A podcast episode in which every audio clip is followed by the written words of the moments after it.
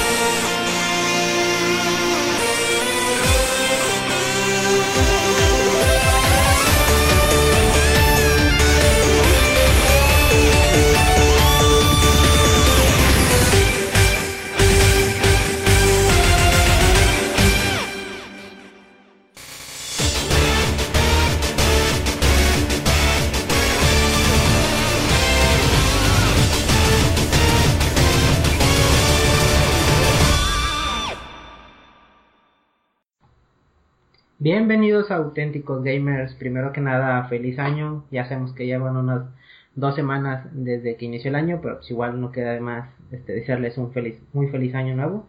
¿Qué más les puedo decir? Muy bien, estamos aquí de regreso. Este, en esta ocasión me encuentro con Raúl Chapa. Hola, ¿cómo están?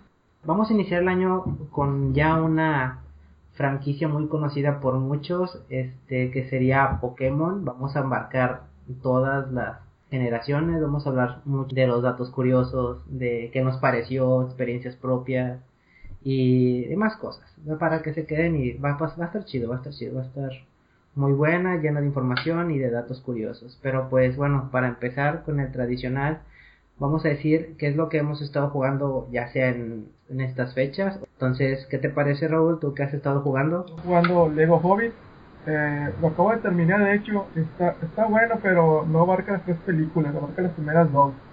Y eso me hizo como que me, medio mal. O sea, la verdad que te quedas con ganas de jugar más.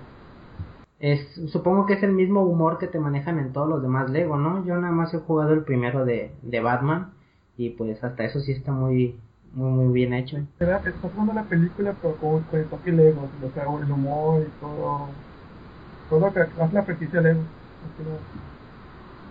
Está muy bueno, entonces, ¿cuánto le das de, de calificación o, o, qué opiniones tienes? me faltó la tercera parte, que quedas con ganas de jugar más, pero está bien, o sea, para pasar. Eh, está entretenido entonces. Yo he hecho, como ya les había comentado, en estas fechas me iba a comprar el, el Yokai Watch. Todavía no me lo termino, pero pues ya lo conseguí. Este, ¿qué les puedo decir? Ahora sí les voy a sacar un poquito el tema más profundo, dado que ya tengo un poquito más de juego en, con él, o sea, la experiencia. Eh, ¿Qué les puedo decir? Para empezar, no lo comparen con Pokémon.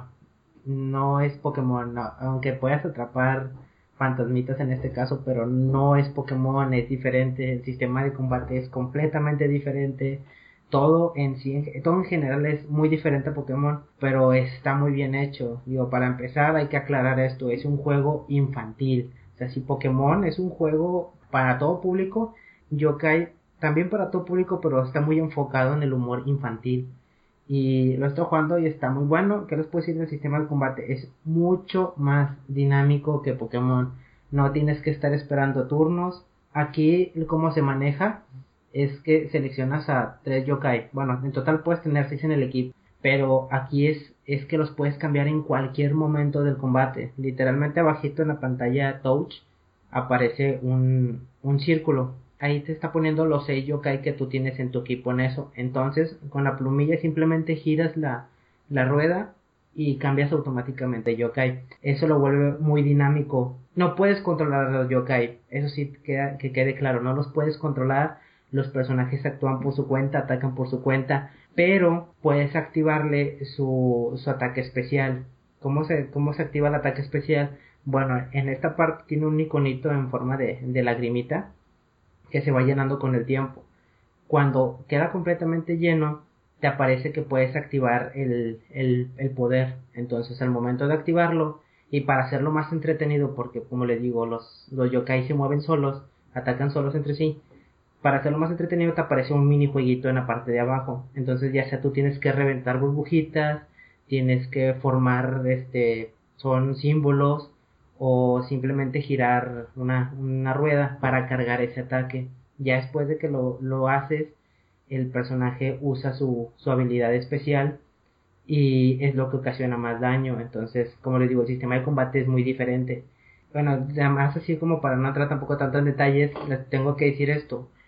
El atrapar a un yokai es completamente diferente que en Pokémon. En este está muy enfocado a la amistad y es en el sentido literal.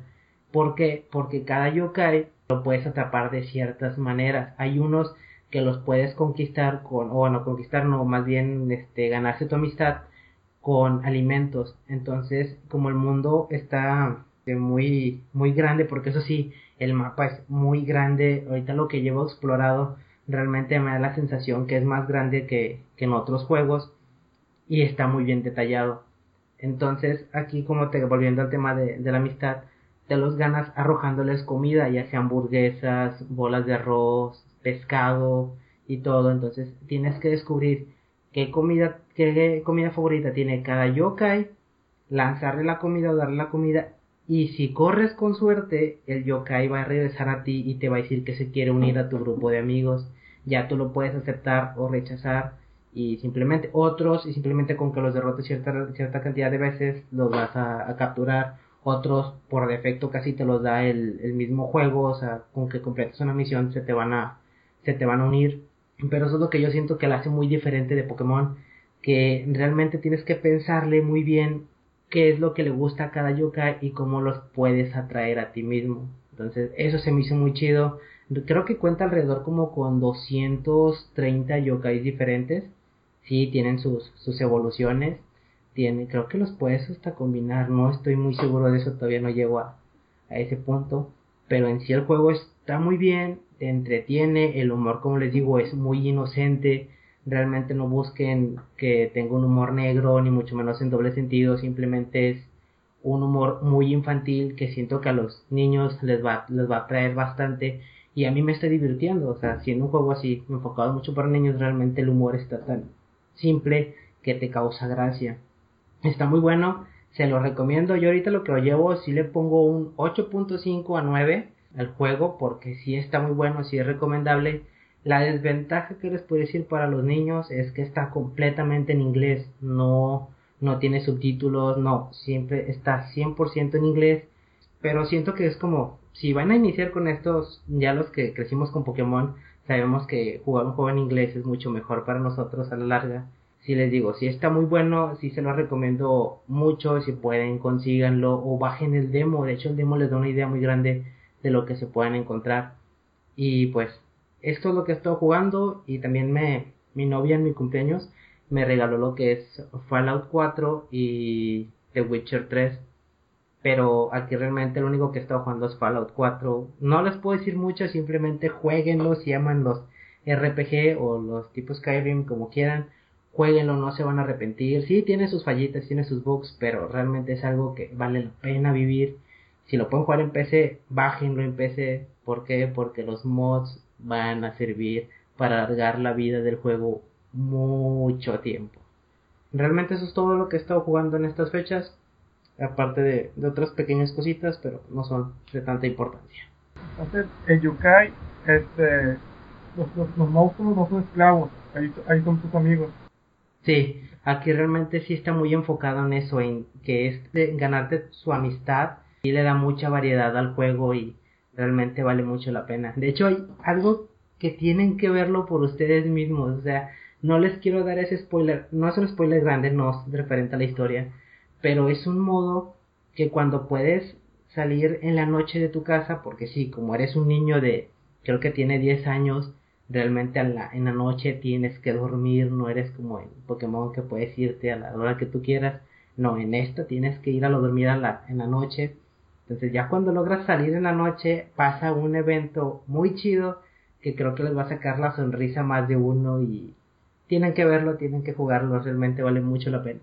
¿Qué te parece si pues ya para, para ir empezando entrando al tema de, de Pokémon porque es un tema muy extenso, muy divertido, lleno de muchas cosas entretenidas, entonces, ¿qué te parece si vamos a un corte y ahorita regresamos para entrar de lleno? Bueno gente, ahorita volvemos.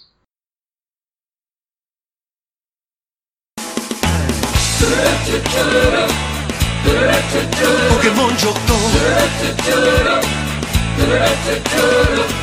Todos quieren ser unos maestros, todos quieren siempre resaltar, todos quieren encontrar atajos para ser siempre de lo mejor. Debes tratar de hacerlo mejor día a día. Hay que subir. Si el mejor quiere ser, este es un nuevo. Otra forma de vivir. Un lugar mejor, con una nueva actitud. Aunque hay que atraparlos ya. Para ser siempre el mejor. Pokémon Yoto. Pokémon Yoto. Pokémon Yoto.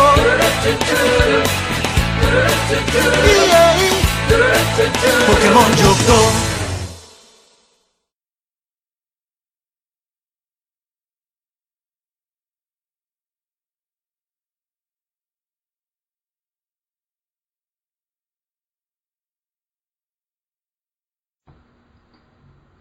Bueno gente, estamos de regresos aquí en Auténticos Gamers, entonces, ¿qué les parece si ya entramos de lleno al tema de, de Pokémon? Aquí Raúl le tocó la primera generación, que creo que es querida por muchos de los que crecimos con, con Pokémon, así que Raúl, ¿por qué no nos cuentas algo? La primera generación cons- consiste en, dos versiones, Pokémon Verde y Pokémon Red, que salió fue en 96. Ya cuando llegó aquí en Norteamérica salieron tres versiones, la roja, eh, azul y amarilla. La, la verde no, no llegó. No sé si te acuerdas tú de esto. Sí, de hecho, de hecho creo que no llegó porque según habían dicho que iba a ser muy confuso para, para todos aquí, de que hubiera tres versiones y por eso mejor lanzaron la azul. Sí. Y la lanzaron después la edición amarilla, que es la escuela especial basada más en el anime. La, verdad- la, bueno, la diferencia que te perseguía Pikachu, ya como un detalle chido, o sea, en esa época cuando la serie estaba la primera temporada. Sí, de, de hecho estaba, estaba padre porque yo me acuerdo que lo primero que intenté con ese Pikachu y sabía que no iba a funcionar era hacerlo evolucionar. Me acuerdo que le daba la, la piedra trueno y la rechazaba y te ponía la carita de enojado en el, en el, en el Game Boy, te la ponía ahí de, de enojado y eso es lo que se me hacía muy, muy padre esa versión que estaba muy apegada a lo que entonces el anime. Que creo que, bueno, yo en lo personal sí me llegué a preguntar así por qué en el, en los juegos de Pokémon no salía ni Ash, no salía ni Misty, bueno, sí salía Misty de hecho, este, no salía ni el equipo Rocket, o sea, no, no salían muchos los personajes que en el anime se, se miraban. Entonces sí me llegué a cuestionar esos y ya salió la versión amarilla y fue como que dije, bueno, esta es la versión que se apega a lo que yo estoy viendo. Pero ya tiempo después descubrí que pues, el manga no tiene nada que ver y es otro rollo, entonces eso te lo dejo que lo platiques tú y ahorita yo me meto. El manga no tiene nada que ver, el personaje principal es Red. Está basada, los- los- la versión azul, amari- amari- amarilla y verde está basada en el manga de, de Pokémon y la, la- la- la amarilla en el anime. Y luego, ¿qué nos puedes contar? ¿Qué es lo que traía de nuevo este juego? O sea, ¿qué es lo que hizo que muchos de nosotros nos enviciáramos con, con Pokémon y que ya entrando en el mundo Pokémon ya no podríamos salir? En, en mi opinión, fueron las peleas. O sea, ten- tiene 151 monstruos donde tú puedes elegir que tú quieras y entrenarlos para pelear con tus amigos por cable link. Este, y aparte la historia de los gimnasios, este, estar viaja- viajando por los gimnasios y, y- y estar, capturando nuevas especies. Así que te, tocó jugarlo con un amigo cable link. Sí, de hecho es algo muy curioso porque porque este esa esa generación o ese juego realmente yo lo conocí porque en la escuela donde yo estaba el típico niño rico que tenía todas las consolas y eso tenía tenía el Game Boy y lo conocí ahí y se me hizo muy entretenido. Entonces pasó un año más o menos cuando yo lo pude conseguir y me acuerdo que yo no sabía nada de eso del cable link, o sea, de hecho yo desconocía mucho de eso, de, y por aparte que no había mucha gente que lo, lo tuviera. Entonces me acuerdo que el cable link era muy caro para, para ese entonces y creo que cualquier niño que tuviera un cable link aseguraba que todos los que tuvieran Game Boy y Pokémon se juntaran con él. Muy bueno y pasó algo curioso, estaba cambiándole un, un Blastoise a un amigo y me acuerdo que cuando estábamos así cambiando se el cable se desconectó o, falló y realmente fue como que se perdió el, el Blastoise y crecimos con la idea de que el Blastoise sigue en el cable, o sea, si lo conectábamos otra vez el otro iba a recibir el Blastoise, pero realmente eran datos ya completamente perdidos.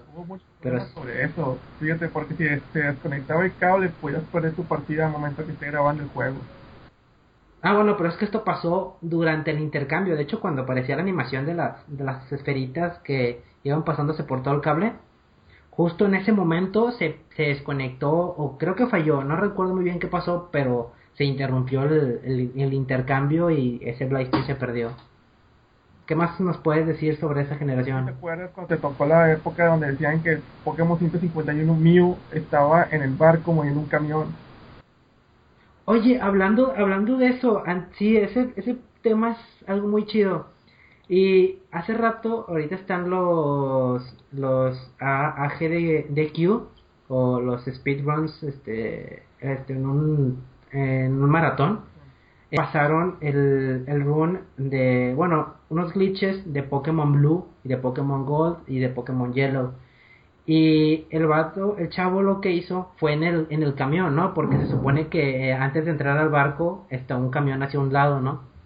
El, el chavo hizo un, un glitch que graba antes de entrar al barco, pero volteando hacia abajo el personaje, hacia la entrada del barco graba en ese momento, apaga el, reinicia el Game Boy y cuando, cuando hace eso creo que lo que hace que el juego piense que estás mirando hacia arriba. Entonces usas surf en esa parte de al lado y te permite como que traspasar a, al, al, marinero que está ahí en la mera entrada y te permite llegar al, al del al camioncito ese.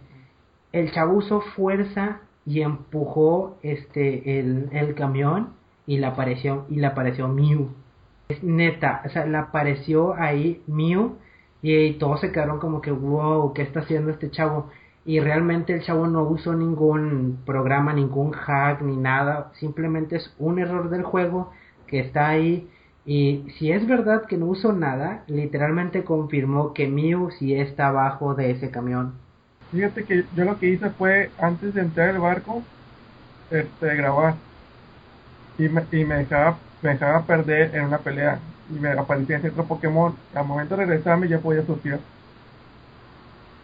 Mm, mira qué raro. Entonces este si veía el barco pues yo usé fuerza y nunca lo moví. Pues dicen que la versión verde sí se puede hacer eso en eso se supone que es la versión azul y creo que es la, la que salió aquí en América, porque pues, el evento es en Estados Unidos.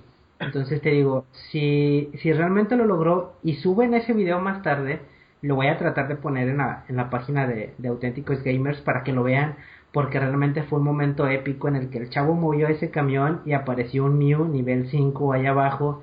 Y te digo, muchos de ahí, si no es que todos aplaudimos, porque el chavo logró algo que nada más eran rumores por internet que te decían que en ese camión estaba Mew y lo logró. Te digo, si todo resulta ser verdad y el chavo no usó ningún hack, no no alteró el juego, simplemente fue un glitch del mismo juego por el que lo logró. Entonces digo, realmente quiero conseguir una versión azul y tratar de hacerlo, a ver si es verdad. La única forma de conseguir a Mew, supuestamente aquí de este lado, fue por dos eventos, uno de Toys Rules de Estados Unidos y el Pokémon Stadium Tour en el 2000. Ah, bueno, porque eso, eso era también algo chido de, de, de Pokémon que la única manera de conseguir si a Mew era por evento, si no es que un glitch que creo que muchos conocen, realmente no me acuerdo muy bien cómo va porque sí son una serie de pasos muy raros, pero te, salía justo en la salida de, de Pueblo Lavanda, si no, si no me equivoco. Nada más se repartió en ciertos, en ciertos países, algo que aquí en México cuando salió Pokémon Red y Blue, nunca llegó, bueno, que yo sepa, no me acuerdo que me haya tocado un, un evento en, en Pokémon en esas, en, en sus inicios, ¿no? Entonces digo, realmente ese Pokémon 151 siempre fue un misterio. No, nadie sabía qué onda, excepto por Glitch. Y como en aquel entonces casi no había tanto internet no estaba al alcance de todos, realmente solo eran rumores de entre amigos. En las que aquí puedes hacer esto, puedes hacer lo otro. Como todo se inicia, ¿no? Aquí todos son simples rumores, nadie puede confirmar nada porque no había internet. Mew se consiguió gracias a que un Nintendo sobre un evento en el 2001. ¿O si hubo un evento aquí? Hubo un evento aquí en México, más no lo recuerdo, pero sí hubo un, evento aquí en México donde estaban regalando. Mira qué bien. De hecho esos eventos eran lo eran lo padre, ¿no? Porque antes tenías que ir a ciertos lugares y o cosas así. Ajá. Y ahorita ya sé, bueno, no, no es que se haya perdido porque siguen habiendo eventos así, más en Japón.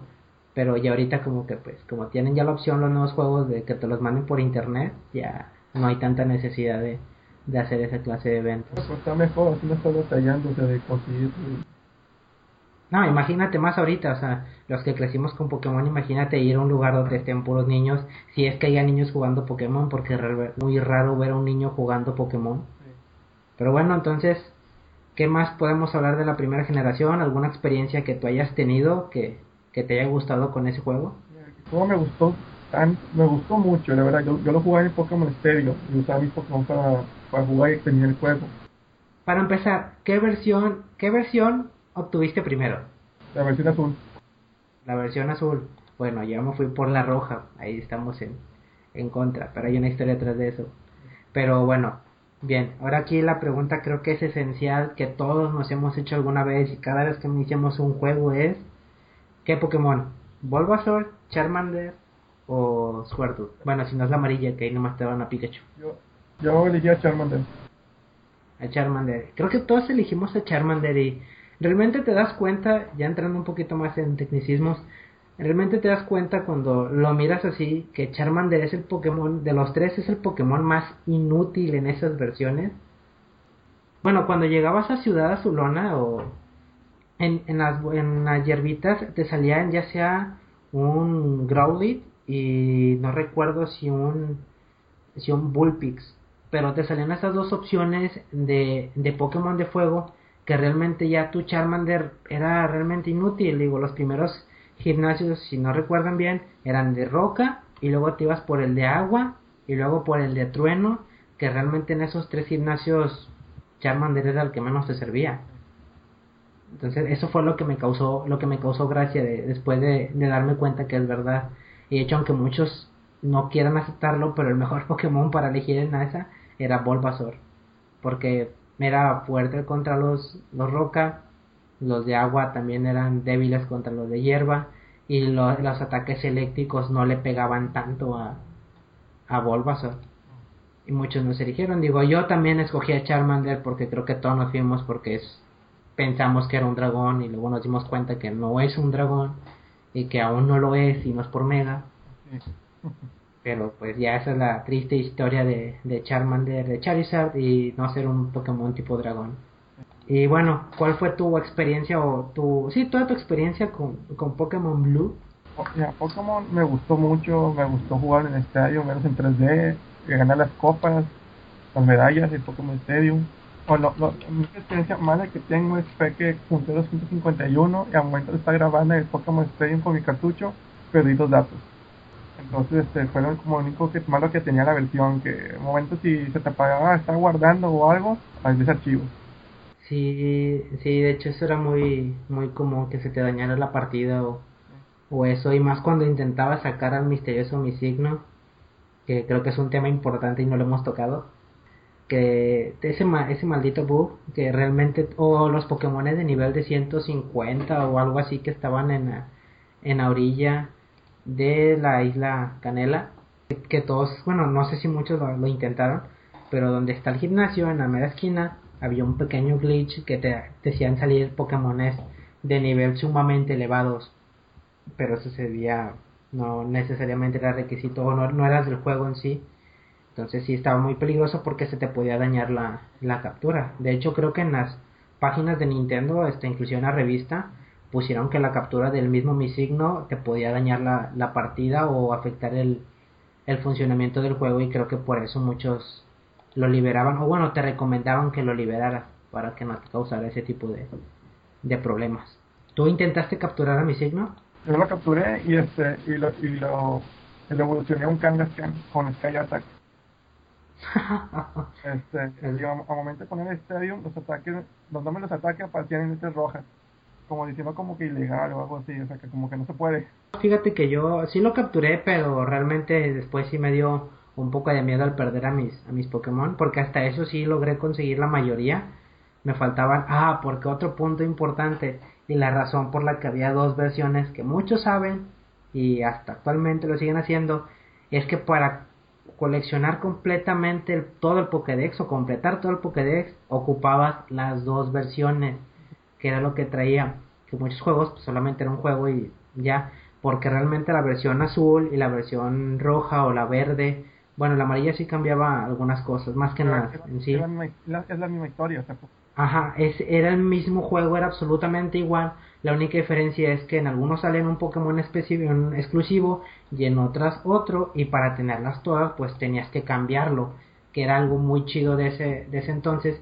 Que era un Pokémon, un Pokémon, un juego que te obligaba a, a convivir con más personas, a cambiar con otras personas, a jugar con otros. O sea, era algo muy padre eso que lo que logró Pokémon que lo sigue conservando hasta el momento, o sea, eso es algo que Pokémon nunca va a dejar de, de a un lado y también, aunque no nos diéramos cuenta, ahí se inició siempre la tercera versión que se supone que era la mejor de todas, ¿no? Porque se supone que cuando salía la azul y la, la roja, en amarilla era como que algo, un plus, aunque esta, en esta podemos decir que es más enfocada al anime, pero traía cosas extra que las demás versiones no tenían y es algo que Pokémon continuó.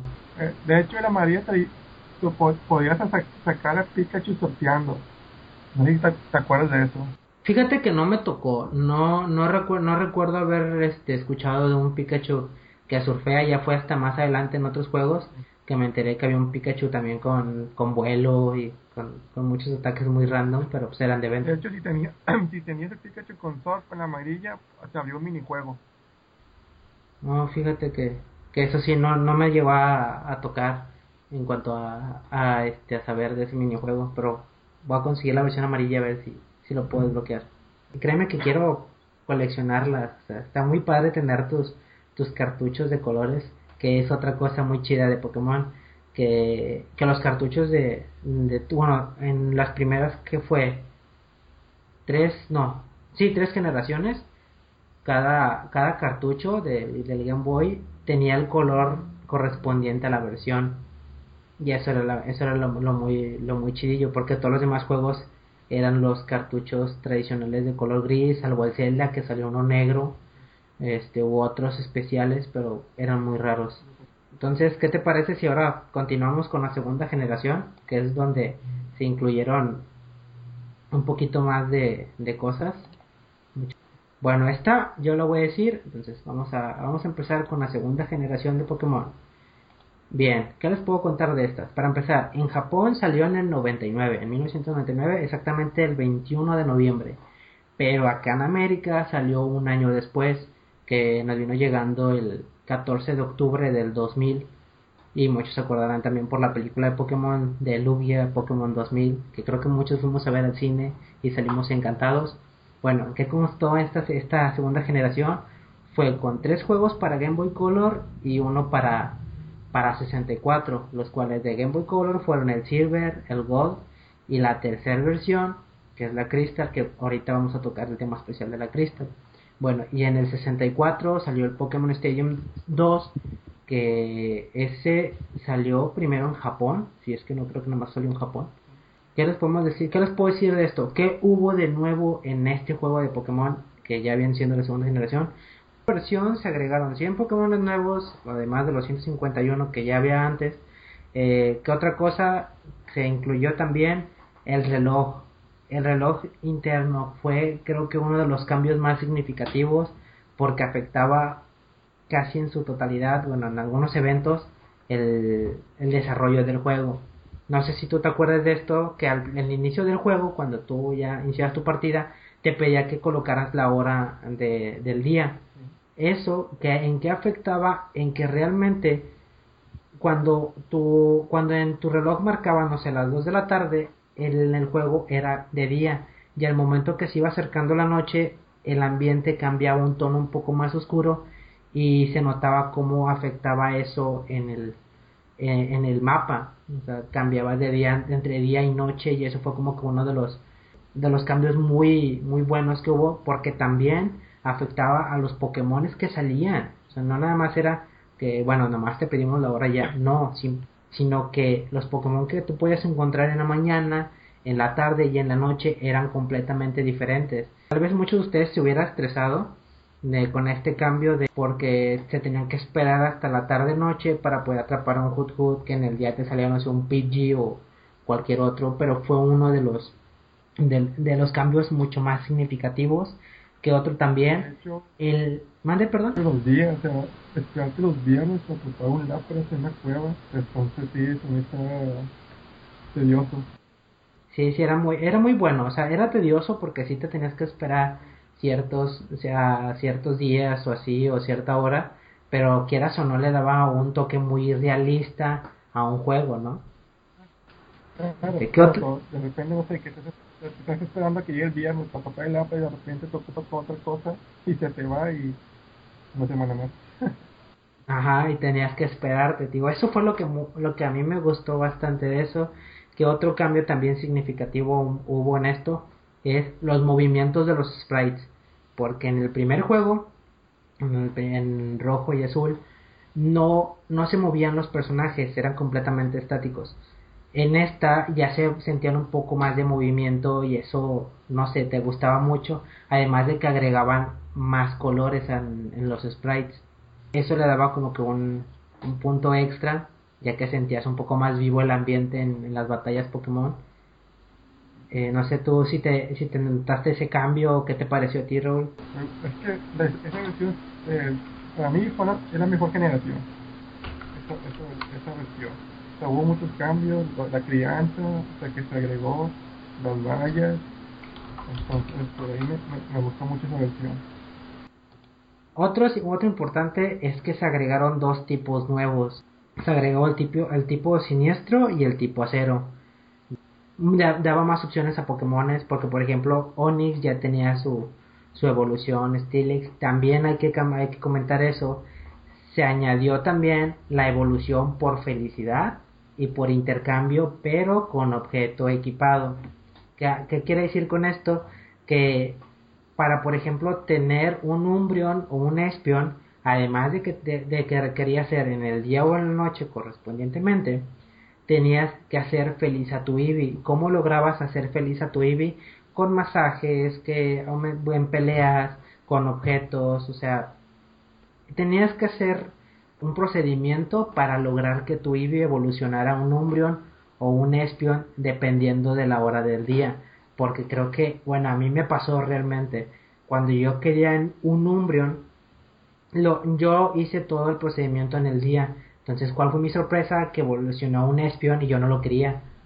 Yo no sabía por qué había pasado eso. Entonces, ¿qué fue lo que hice? ¿Sabes qué? Lo reinicié, no completamente el juego, simplemente nomás apagué y prendí la consola. Y ya no lo intenté. Ya después me enteré que era noche, lo intenté y ya obtuve por fin a mi, a mi Umbreon. De hecho, los mensajes salieron después. La felicidad que era por vallas por, por pelear y que no, y que no el Pokémon. Siempre tenerlo en la party. Sí, de hecho sí. Bueno, ¿qué otras cosas podemos decir de esta? Bueno, ya, ya, bueno, el, intercambio por el objeto. ¿A qué se debía esto? Que por ejemplo un Steelix o un Scissors solamente los podías este, obtener mediante el intercambio, pero con cierto objeto específico que te daban a lo largo del juego. Yo la verdad siempre quise un Scizor en esa versión y nunca lo pude conseguir porque no todos mis amigos y es que nada más tenía uno que tenía la tenía Pokémon, pero pues no fue mucho no fue mucho de esos. También que que otra cosa para los que son un poquito más metidos en el en el ámbito competitivo de Pokémon sabrán que en esta versión fue la primera vez que apareció el Pokerus que creo que tú tienes un poco más de conocimiento, de sobre el Pokerus. Yo la verdad nada más lo tomo que es un virus que creo que te da un poquito más de experiencia, pero no sé si tenga algún otro otro efecto en los Pokémon. No sé qué me puedes contar tu rol. Era como poner proteínas, carbohidratos, todo ese rollo al Pokémon, nada más que con, el virus aumentaba lo doble. Pero, hay puntos porque te dan por batalla. No me acuerdo si, si eso se agregó en la versión dorada o desde la tercera versión. Dije tercera generación. Bueno, y otra cosa súper importante y hasta el momento que ha sido el único juego que fue gracias a Satoru Iwata que obtenía dos mapas o dos regiones en un solo juego, que fue algo que antes no se hacía. ¿Qué quiero decir con esto? Que tenías tanto en la región Yoto, en la que se llevaba a cabo el juego en sí, la segunda generación, o Pokémon Gold y Silver, y tenías a Kanto, lo que es el mapa de la primera, de la primera generación.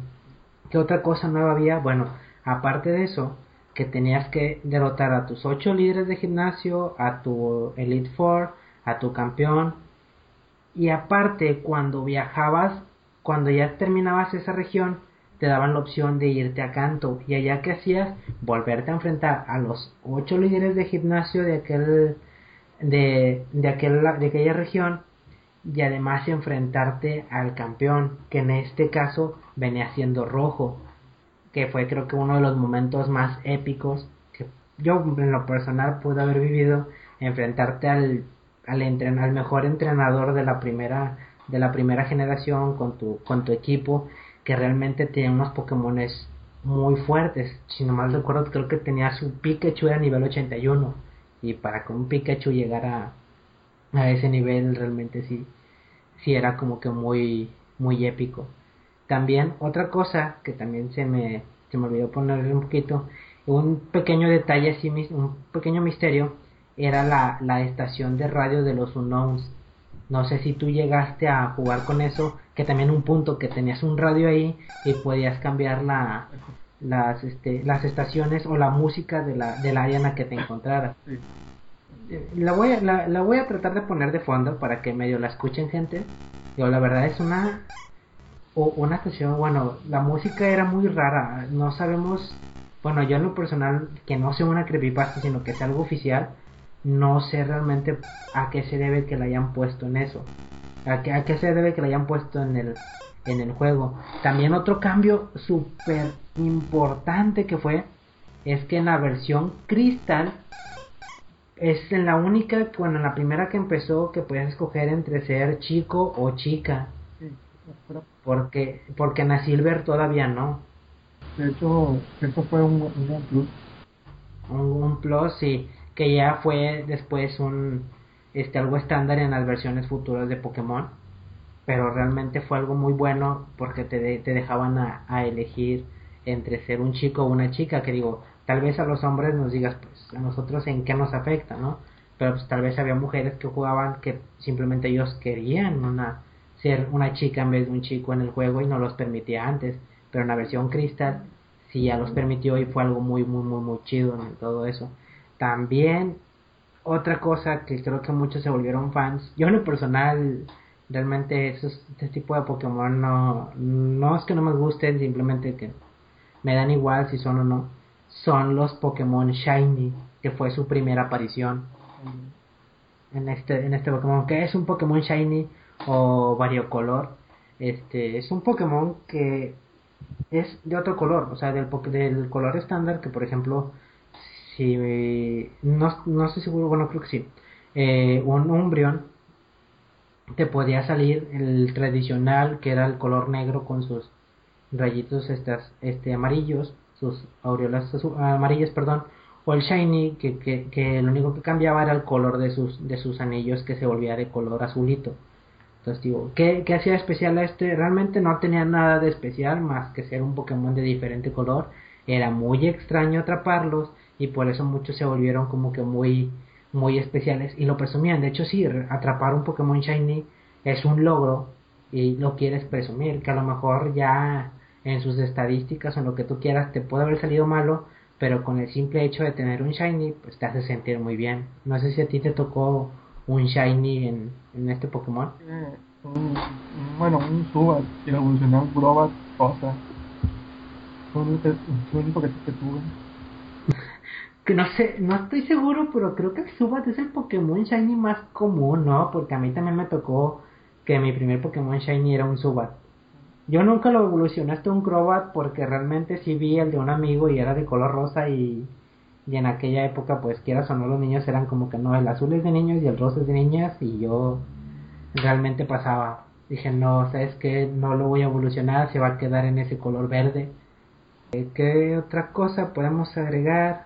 Pues creo que ya son muchas de las de las novedades que, que tenemos en, en estos juegos de, de Pokémon, que la verdad también concuerdo completamente contigo, se me hizo, si no es que el mejor juego, realmente mi Pokémon favorito es Lugia, o sea, es siempre que puedo estoy jugando Pokémon Silver porque si aún conservo mi Pokémon Silver. Entonces, estas fueron las primeras las primeras novedades, ahora vamos a pasar un poquito a las experiencias que cada quien tuvo con, con su versión de, de Pokémon, ya sea Gold o, o Silver. Tú, Raúl, cuéntame cuál fue tu versión, qué fue lo que te gustó ahí de a ti, o si te pasó algo curioso o algo que nos quieras compartir.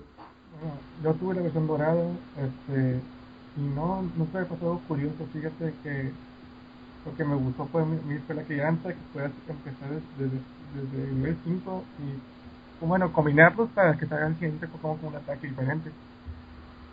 Yo, pues en lo personal, ¿qué les puedo contar? Realmente le guardé mucho, mucho cariño a estas versiones porque fue el primer juego que pude comprar con mi, con mi dinero, o sea, no fue con, con ayuda de, de mis padres. Fue, fue un gran juego desde el inicio hasta el fin, iniciar tu aventura con, con Totodile y haciéndolo evolucionar, porque de hecho si yo no soy de las personas que le ponían mote a sus, a sus Pokémon, yo conservaba los nombres a como, o como iban en el, en el juego también algo que me gustó fue lo largo que es, que hasta ahorita se me ha hecho que el, juego de Pokémon más largo en, de todos, porque tío, al momento de incluir dos, dos regiones es algo, era algo completamente nuevo. De hecho yo pensé que se iba a convertir en, en un estándar para Nintendo, pero desgraciadamente no se convirtió así. No sabemos por qué, digo, bien pueden pegar dos regiones o no, pero en esta sí se pudo se, se ampliaba la historia al doble de tiempo con respecto a todo eso. Yo insisto que el encuentro con Red era el más épico de todos porque no te decía nada, simplemente tres puntos, inicia el combate. Terminabas, tres puntos y desaparecía. Y ya, era la única vez que te podías enfrentar con Red, pero era algo épico en su, en su momento. Realmente le tengo mucho cariño a este juego si tienen la chance, tiempo después salieron sus remakes de Heart Gold y Soul Silver. Si lo pueden, si lo pueden conseguir, consíganlo. Realmente está muy bueno. Conserva mucha esencia de, del juego original, con muchas mejoras y muchos agregados nuevos. Entonces, consíganlo, gente. Está muy, muy, muy, muy bueno. Y pues, bueno, ¿qué te parece si por aquí le vamos dejando en, en este especial de Pokémon? Digo, no es, no es el final de, de todo, simplemente es, es la primera parte de, si vamos bien, van a ser tres partes de este podcast, cada uno con dos generaciones de, de Pokémon diferentes y pues vamos a hablar de todos, nuestras experiencias, algunos de datos curiosos y demás cosas, Raúl, no sé si te parece bien si por aquí vamos terminando. Por el momento en este en esta primer parte de tres entregas que vamos a tener sobre especial de Pokémon, va a haber de todo, va a haber curiosidades, va a haber experiencias propias, va a haber datos, principalmente las novedades que hubo entre cada juego, cada cambio que, que se hizo, porque a lo mejor muchos de ellos pasaron desapercibidos para muchos de nosotros, que realmente vale la pena tocar. Entonces, por aquí le vamos dejando, gente. Entonces, vamos a dejar que, que Raúl se despida. Me despido y que pasen buen, buen, buen día o buenas noches, depende de cómo escuchen. Bueno gente, yo también me despido, sin más que decirles, muchas gracias por, por escuchar otro podcast y pues aquí nos vemos la siguiente semana con más de Pokémon y nosotros. Nos vemos gente, bye.